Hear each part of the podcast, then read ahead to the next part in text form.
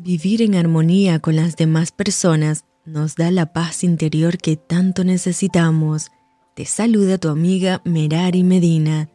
Bienvenidos a Rocío para el Alma, Lecturas Devocionales, la Biblia, Josué capítulo 20. Habló Jehová a Josué diciendo, Habla a los hijos de Israel y diles, señalaos las ciudades de refugio, de las cuales yo os hablé por medio de Moisés, para que se acoja allí al homicida que matare a alguno por accidente y no a sabiendas, y os servirán de refugio contra el vengador de la sangre. Y el que se acogiere a alguna de aquellas ciudades,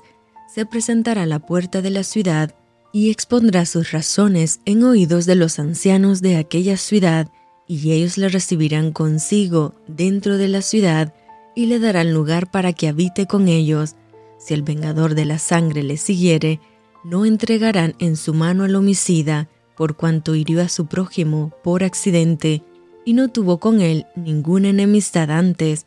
y quedará en aquella ciudad hasta que comparezca en juicio delante de la congregación, y hasta la muerte del que fuere sumo sacerdote, y en aquel tiempo entonces el homicida podrá volver a su ciudad y a su casa, y a la ciudad de donde huyó.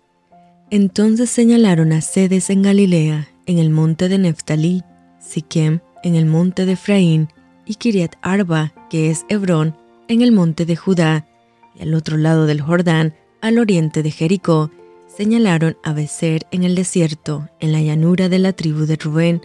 Ramot en Galad, de la tribu de Gad, y Golam en Basán, de la tribu de Manasés.